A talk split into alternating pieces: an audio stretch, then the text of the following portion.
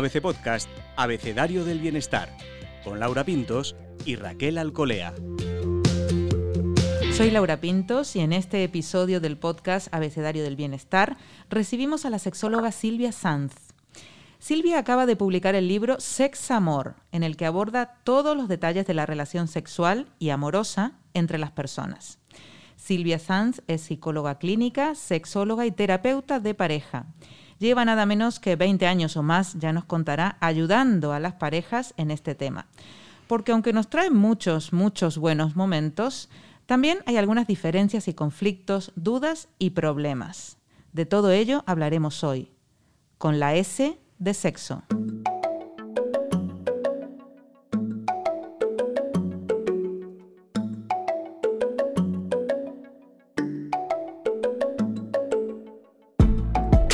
Acompaña como siempre Raquel Alcolea.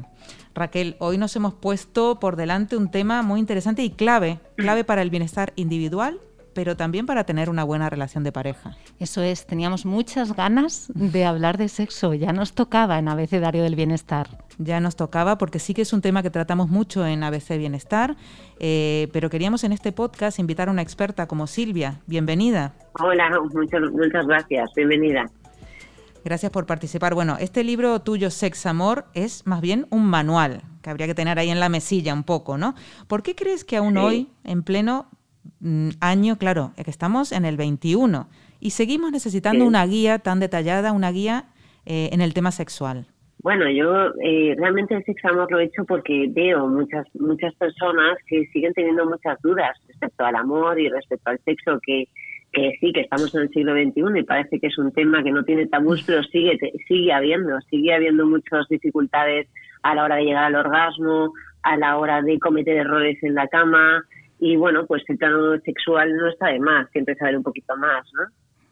Además lo haces uniendo dos conceptos, sex, amor, ¿no? El sexo y el amor, eh, que además lo, lo, tomas como una unión que no se puede disolver, ¿no? ¿Qué hay de esas parejas que se aman pero no tienen sexo, Silvia? Bueno, eso es, eh, es bastante frecuente, ¿no? Porque muchas relaciones que con el tiempo eh, van, se aman mucho, tienen mucho cariño, pero eh, eh, no mantienen relaciones sexuales, ¿no? Y funcionan como excelentes compañeros que comparten compromisos, intimidad y proyectos, pero les falta esa pasión y les convierte en una relación basada en amor sociable. Y entonces funcionan, pero funcionan de un modo disfuncional, ¿no? Porque yo creo que para que una pareja eh, se diferencie de una relación de, social o de amigos, hace falta tener eh, sexo. Y creo que se puede recuperar esa pasión, se puede cuidar poco a poco. ¿Cómo, Silvia? ¿Cómo se recupera la pasión en esas parejas que han caído un poco en, una relación a lo mejor muy íntima y muy buena, pero no sexual? Bueno, se puede, se puede recuperar cuidándolo, ¿no? Yo creo que el sexo es un modo de comunicarse, que igual que cuidamos las palabras y cuidamos al otro y cuidamos la relación o el ocio, otros aspectos de la pareja, hay que cuidar eh, esos encuentros ¿no? más íntimos, cuidando la comunicación, que está claro, el modo de hablar, y cuidando eh, pequeños detalles, ¿no? Eh, descubriéndonos a nosotros mismos, buscando momentos para estar juntos y que no sea todo tan rutinario, tan, tan eh, muchas veces la gente cae en, en, la rutina porque siempre tienen relaciones en la misma hora, en el mismo lugar, de la misma forma. Entonces hay que despertar un poco el ingenio y cuidar todos esos detallitos que, que podemos tener, tanto, no sé, como ver cómics eróticos, ver pelis, eh, tener baños como más íntimos, descubrir toda la piel, que a veces vamos solo a lo que creemos que, que da placer, que son los genitales, y los besos, las caricias, el olor. Hay muchos aspectos que se pueden descubrir y potenciar para volver a unirnos. ¿Es lo que se esconde detrás de las pocas ganas de sexo? esa cosa de aburrimiento, rutina, hacer siempre lo mismo? ¿O hay otras cosas que también responden a eso? Bueno, mm, no es solo la rutina ¿no? y el, el, hecho de estar juntos todo el tiempo. Hay veces hay conflictos escondidos detrás de, esta, de, esta, de estos pocos encuentros. ¿no? Hay muchos motivos. Puede ser que siempre lo hagamos de la misma manera y la monotonía y lo que ya creemos que, que va a suceder pues sea poco apasionante, ¿no? Y muchas relaciones tienen encuentros sexuales, pero y disfrutan, pero parece que no les va apeteciendo y van a, a cada dos encuentros y hay otras que realmente esconden un poco luchas de poder o enfados o ya no admiran o desean a otra persona por otros motivos, ¿no? O engaños o no sé, desencuentros, o sea que sí que hay otros otro tipo de causas. Silvia, ¿y esas causas cómo hay que resolverlas? Quiero decir, ¿hay que resolverlas antes de llegar a la cama? Eh, ¿El sexo puede ayudar a, suavizar estas diferencias? ¿Cómo, ¿Cómo las gestionas tú con las parejas a las que tratas, a las que ayudas?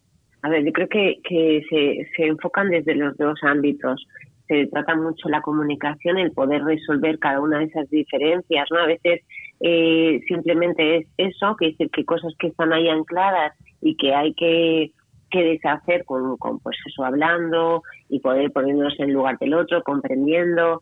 Otras veces es simplemente, pues bueno, que nunca han llegado a decir exactamente cómo les gustaría tener una relación sexual de otra manera, ¿no? O hay formas que, o modos, ¿no? O, que, que, les gustaría encontrar a la hora de, tener relaciones sexuales, como no sé, me gustaría que me acariciaras de un modo distinto o me gustaría tener una postura diferente.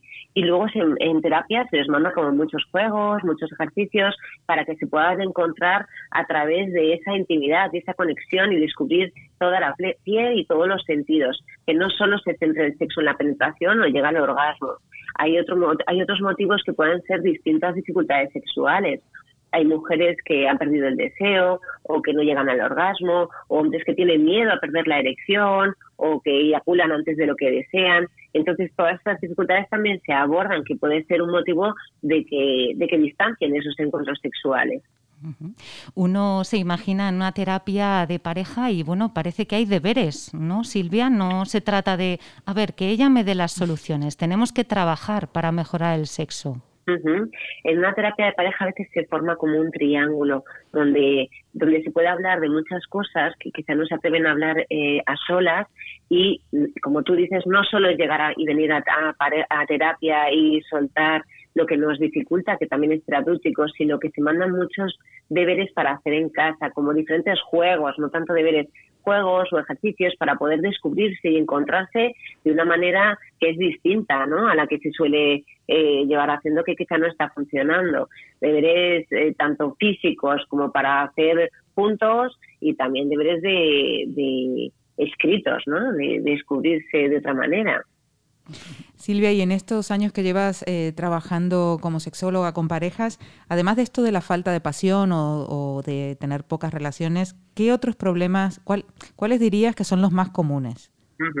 Dentro de las disfunciones sexuales, pues, eh, pues bueno, lo más lo más frecuente en hombres es una eyaculación precoz, que a veces lo llevan arrastrando muchísimos años en su vida y es bastante sencillo de, solucionar la pérdida de erección, que a veces uno lleva a la otra.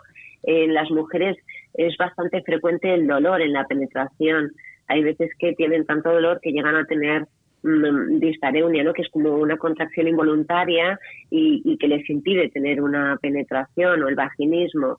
Eh, la falta de deseo también es bastante frecuente. Siempre se intenta descartar cualquier causa orgánica para tratar el aspecto más emocional o más psicológico y volver a descubrirse y encontrarse y conocerse, ¿no? Que muchas personas, fíjate que estamos en el siglo XXI, pues no se han, no se han mirado los genitales, no, no han descubierto todos sus puntos erógenos, ni, ni, ni se han masturbado, ¿no? Para, para alcanzar el placer, porque yo creo que es clave conocerse uno mismo y llegar al orgasmo uno solo, ¿no? Para poder dar al otro lo que no eres capaz de darte a ti mismo.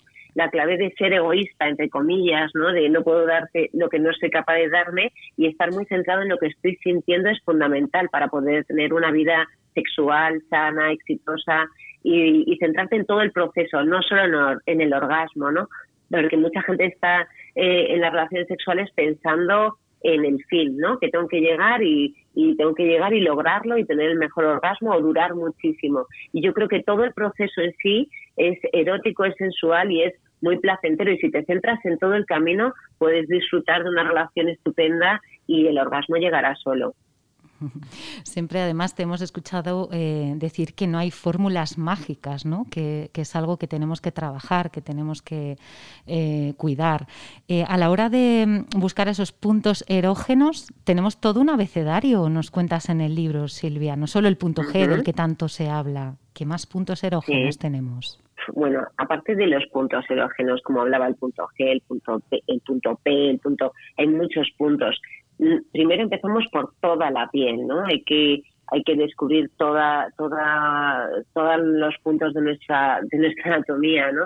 Porque a veces no, un, no sé, el lóbulo de una oreja, un, dedo, una caricia con la mano puede ser muy excitante. Pero sí que tenemos el punto G, que es bastante conocido, el punto P en los hombres, que sería como un análogo, está el punto eh, U, que está cerca, cerca de la uretra, está el punto K, eh, está el punto, no hay muchos puntos, ¿no? Que voy recorriendo a lo largo del libro, descubriéndolos y, ver, y, dando pautas muy concretitas para poder potenciarlos, ¿no? Luego está el músculo pubicosigio, que también mucha gente no, no lo conoce que, también potencia los orgasmos y nos hace que nos excitemos mucho más. Y tanto hombres como mujeres lo tenemos. Es ese que se convulsiona cuando vamos a tener un orgasmo o cuando queremos cortar la orina. Y si lo, lo fortalecemos, tanto hombres como mujeres, podemos mm, parar, alargar y potenciar ese éxtasis, ¿no? Que es el orgasmo y toda, todo el encuentro sexual. Silvia, en sexo, ¿tú crees que todo vale? A ver, yo creo que todo vale siempre y cuando ambos estén en la misma sintonía, que es el que, que se permite todo lo que se acuerde. ¿no? Si yo doy permiso, eh, no sé, a que me tires del pelo, pues bueno, pues me podrás tirar del pelo, ¿no? Quiere decir que todo vale siempre y cuando ambos estén de acuerdo. Y bueno, y ahí está lo que cada uno considera adecuado o de respeto, ¿no? Y cuando uno dice no es no, claro. Es decir, la importancia de la comunicación, como has dicho antes, y pactar un poco antes, antes de la relación por dónde va a ir, ¿no? Pactar lo que se puede, lo que no se puede, y, bueno, eso, la buena comunicación, porque el sexo es un modo de comunicarte con el otro, y el respeto, ¿no?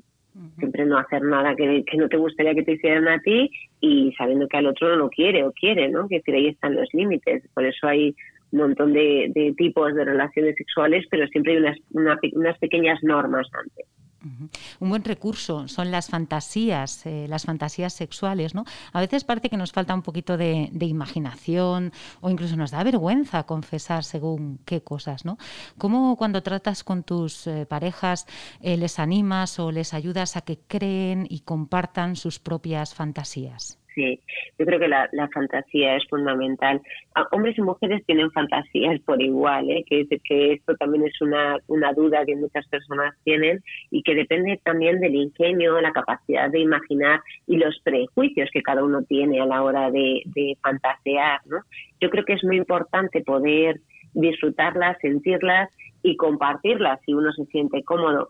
Hay que, hay que aclarar que una fantasía eh, puede quedar ahí, que es el que no tienes por qué llevarla a cabo. Puede ser algo que tú te imaginas o piensas o elaboras en tu mente y que poder hablarla puede erotizar, pero no tenés por qué llevarla a cabo. Que imagínate, hay parejas que hay una persona que le fantasea y le excita mucho pensar en una relación sexual mientras le esté mirando un desconocido. Y eso no quiere decir que le excite llevarlo a cabo. Entonces, poder compartirlo puede dar lugar a risas, a complicidad entre la relación y conocer más el uno del otro, ¿no? Yo creo que es muy importante poder hacerlo y a veces si, no, si les da vergüenza poder hablarlo, poder estar bien escribirlas y poder intercambiarlas, ¿no? En, la pareja.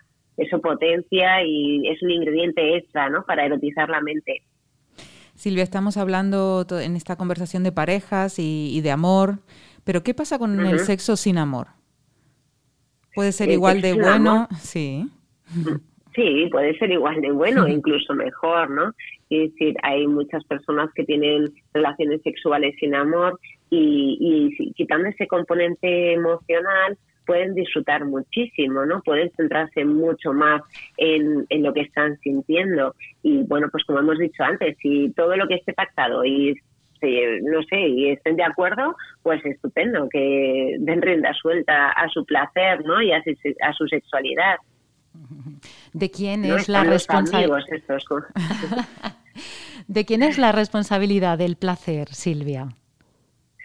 bueno, la responsabilidad del placer está en cada uno de nosotros, ¿no? Y nosotras. Y si el sexo está en nuestra mente y si somos capaces de centrarnos en cada uno de los sentidos, en todo lo que estamos sintiendo, bueno, pues podremos disfrutar muchísimo, ¿no? Puede haber una relación sexual eh, con una persona, pero si estamos pensando en, no sé, en el informe que tengo que entregar, en que me van a llamar o en que me están mirando o, o en 20.000 expectativas, ¿no? Ese rol del espectador que muchas veces tenemos, pues mitiga, mitiga cualquier eh, excitación. Entonces no podemos estar ni preocupados, ni ansiosos, ni, ni distraídos, ¿no? para poder disfrutar. Entonces la responsabilidad del placer está en cada uno de nosotros. No, no eh, eh, muchas veces estamos diciendo es que mi pareja no dura, es que mi pareja no hace una postura X. Eso puede ser un añadido, pero sobre todo la responsabilidad de poder pedir, de poder centrarte en lo que estás sintiendo y poder descubrirte, ¿no? Para saber lo que quieres y poder expresarlo es fundamental. Silvia, tú verás de todo en, tu, en tus terapias, en tu consulta. ¿Existe la gente a la que no le interesa el sexo ni lo necesita? Existen, existen personas asexuales, ¿no? Que, que realmente, bueno, pues tienen un componente afectivo muy potente y, y, se pueden enamorar ¿no? de la persona, pero el sexo no es lo más importante. Y bueno, este tipo de personas, si, si conectan con personas también asexuales, pues funcionan estupendamente porque están en sintonía. Y el problema es que muchas personas son asexuales y el otro miembro de la pareja no. Y es donde está esta desigualdad genera un poco disfuncionalidad y tienen que llegar a pequeños acuerdos porque las personas asexuales, bueno, hay diferentes grados, pero pueden tener sexo y pueden disfrutarlo, pero no está en, en su imaginario, o sea, no está eh, en sus prioridades. Hay un concepto que suele interesar mucho cuando se escriben artículos y se contacta con expertos relacionados con el sexo, que es el concepto acelerar el orgasmo. Tiene mucho éxito, pero ¿es realmente posible acelerarlo? ¿Hay diferencias entre el masculino y el femenino? Entiendo. Cuéntanos cómo se puede hacer esto, Silvia bueno, es acelerar o potenciar ¿no? el orgasmo, que es lo que estábamos hablando un poquito antes, ¿no? De el, el, el, poder centrarte en tus sensaciones, en tus sentidos, el poder descubrir esas, esos puntos no erógenos que potencian esas sensaciones, hacen que aceleren ese punto, ¿no? Que lo, que lo incrementen, que lo potencien. Entonces, bueno, pues eh, si, si conectas con la otra persona, ¿no? Mentalmente hay buena comunicación, te dejas fluir, te dejas llevar y acaricias todas esas zonas, ¿no? Que son eh, estupendas, pues puedes tener un clímax, eh, bueno, pues explosivo. Silvia... no es tanto acelerar de llegar al final. Sí. perdona, que te interrumpí. No, nada, nada. Cuéntanos que esto nos interesa. ¿No es tanto llegar al final? que no es tanto llegar al final, ¿no? de, de, conseguir ese orgasmo, de acelerar, sino de frenar, ¿eh? de centrarte en lo que vas sintiendo en cada uno de los momentos de ese encuentro para tener ese orgasmo explosivo. De hecho, hay una de las técnicas que es un poco parar cuando te vas acelerando para poder recuperar esa sensación y poder continuar, frenar, continuar, y eso hace que el orgasmo poco a poco sabes se vaya vaya incrementando no vaya incrementando esa sensación para tener un orgasmo mejor entonces acelerar de un modo paradójico, centrarte en todo lo que estás sintiendo para ir progresivamente llegando más despacito y que ese orgasmo sea, mm, bueno, pues como el, como el que te imaginas en tus fantasías. Silvia, un gran tema que se habla en, conversaciones entre mujeres y, y también en, eh, en reportajes y genera mucho interés es el orgasmo femenino, concretamente. De todos los orgasmos, el femenino, como más difícil para muchas. ¿Qué, qué, nos pasa a las mujeres? Mm. Bueno, yo creo que, que las mujeres arrastramos un montón de prejuicios, de mitos, de ideas preconcebidas que nos impide también disfrutar más, ¿no?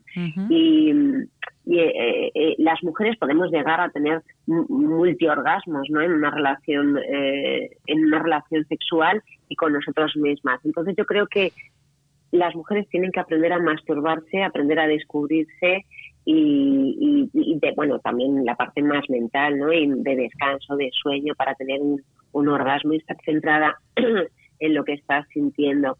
Entonces, eh, bueno, pues que, conozcan su cuerpo, que, que se centren más en la relación sexual, que no estén con tanta expectativa de alcanzar el orgasmo ni de lo que su pareja tiene que pensar, que pueda pedir, ¿no? sus necesidades para tener esa satisfacción sexual y, que se descubran, ¿no? Que somos, como hemos dicho, responsables de nuestro propio placer. Solo tenemos que pasar, Laura, de la multitarea a la multiorgasmia. Ahí está, es ah, sencillo, genial. Cambio multi por multi. Nos hablas del sexo sensitivo, es un concepto muy bonito, nos ha gustado en Sex Amor. Eh, ¿Qué beneficios tiene este, esta forma de practicar de un modo pleno? el sexo sensitivo pues tiene un montón de beneficios, ¿no? Tanto a nivel eh, físico como mental, de descubrir, de conectar, de ir despacito, ¿no? De ir lentamente, ¿no? Eh, descubriendo, ¿no? Y, potenciando todos los sentidos, ¿no?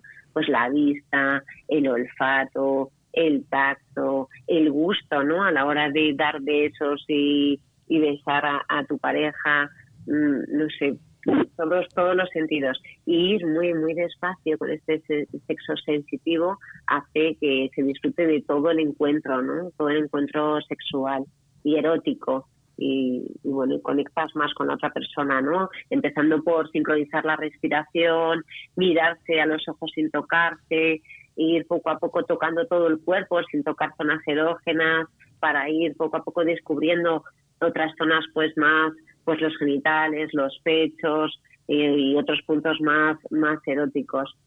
Y bueno, pues yo creo que poco a poco, ¿no? El, ir eh, con este sexo sensitivo, ¿no? Descubriéndose hace que, que el encuentro sea placentero desde el principio hasta el final, que no es el objetivo último, ¿no? Llegar al orgasmo. Silvia, eh, supongo que mucha gente escuchando esta parte dirá, sí, sí, pero hay que tener tiempo. Entre ¿no? el teletrabajo, los niños, tal. Hay que hacerse tiempo para el sexo. O sea, es una actividad para la pareja que tiene que, que meter en agenda y preservar. Pues yo diría que sí, ¿no? Sí, quiere decir que es algo tan placentero que parece mentira que cómo lo podemos dejar, ¿no? Para una de las últimas tareas, siempre damos prioridad a otras cosas que creemos importante, los niños, el trabajo, los compromisos, la familia y si realmente eh, la rutina ha ido dejando que, que dejemos esto, este, el sexo en la habitación del fondo, sí que hay que dar prioridad a esto, sí que hay que buscar un momento para poder eh, volver a, tener el hábito, ¿no? De tener ese momento de intimidad. Entonces, no sé, se puede buscar aunque sea un día a última hora, un momento a mediodía, eh, a la hora de la comida, para poder estar juntos y empezar por actividades más sensuales, más que sexuales, para favorecer este, este encuentro, ¿no? De, de intimidad, ¿no? Y, y esta complicidad, porque sí que hay que potenciarla y buscar tiempo para ello. Mira que tenemos claro, Silvia, que cada persona es un mundo, lo decimos todas las veces, pero en el tema del sexo eh, siempre tenemos la tentación de, venga, que esto me ha funcionado con fulanita, fulanito, venga, que esto como me gusta a mí, seguro que le gusta al otro. ¿Cuáles serían los errores que solemos cometer cuando iniciamos una relación y, hacemos estas cosas? Bueno, pues uno, uno de los errores es no disfrutar y, eso está, es el no disfrutar es a causa de algo como que has dicho, ¿no? Es decir, pensar que a tu pareja le gusta lo mismo que a ti, no tomar la iniciativa, no pedir o, no sé, fingir orgasmos o todo lo contrario, ¿no? Eh, ser excesivamente sinceros sobre algo que nuestra pareja tiene o, posee que no puede modificar o, las comparaciones con las exparejas eso también puede doler mucho ¿no? en, las relaciones sexuales. No sé, apretarse de determinadas zonas erógenas o, mm, o del cuerpo con mucha fuerza, y no cuidar, no cuidar el encuentro, no cuidar la higiene, también el olfato es un, es muy es muy erótico y es una señal también de, de respeto a la higiene, ¿no? hay bastantes errores, pero bueno, también hay soluciones. Para todo para todo. Silvia, estamos en tiempos de pandemia que ha afectado esta situación a, todos los aspectos de nuestra vida. No creo que el sexo se haya quedado fuera de esto. ¿Qué estás viendo? ¿Cómo crees que nos ha afectado en las relaciones más íntimas? A ver, yo creo que cuando estuvimos confinados sí que afectó más las relaciones de pareja, puesto que había mucha incertidumbre, había mucha ansiedad y, las parejas eh, tenían bastantes roces, ¿no? Sobre todo si está en un lugar pequeño con niños. Y esa intimidad sí que se, se vio resentida por falta de estímulos y, y, y añadida a esa falta de estímulos estaba sumada esa, esa ansiedad o ese malestar, ¿no? Entonces, por ese lado, hay parejas que sí que se han visto dañadas, que cuando de pronto hemos ido con el confinamiento, el tener más estímulos, el poder salir y poder eh, vencer un poco ese malestar, pues han, han, podido volver a la normalidad y hay otro tipo de parejas que también lo han potenciado, incluso se han descubierto, ¿no? Imagínate parejas que no han podido estar juntos, ¿no? Pues todas, eh, todos las, eh, el teléfono, ¿no? El mandar mensajes, las videollamadas, también han potenciado esos encuentros sexuales. Hablamos de las relaciones que están juntas, ¿no? De las parejas que ya tienen una relación sexual, porque las que no están juntas, la pandemia lo que ha hecho, o sea, para poder descubrir una, una pareja y tener sexo, pues bueno, pues yo creo que ha potenciado más el sexo virtual que el real, por miedo, ¿no? A esos encuentros y, a poder contagiarse. Pero bueno, pues también ha, potenciado mucho el ingenio y la imaginación, yo creo, todo, todo esto que estamos viviendo. Hemos optimizado eh, esta situación. Sin duda todos estamos aplicando fórmulas más imaginativas para resolver, ¿no? De lo del día a día y también el sexo.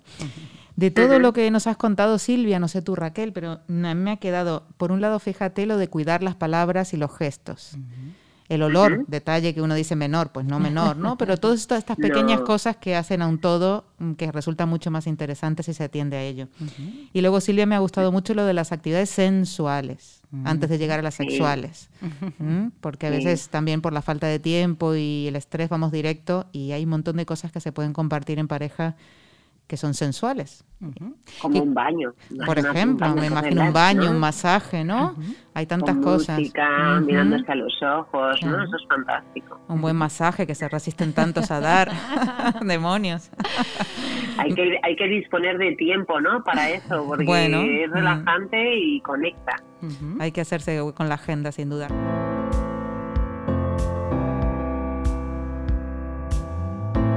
Raquel, ¿con qué te has quedado? Luego está muy interesante el concepto de, a mí es que eso me encanta, la autorresponsabilidad del placer. Mm. Es que es maravilloso. A veces eh, poner en el otro eh, algo que realmente tiene que partir de ti, pues es un poco injusto.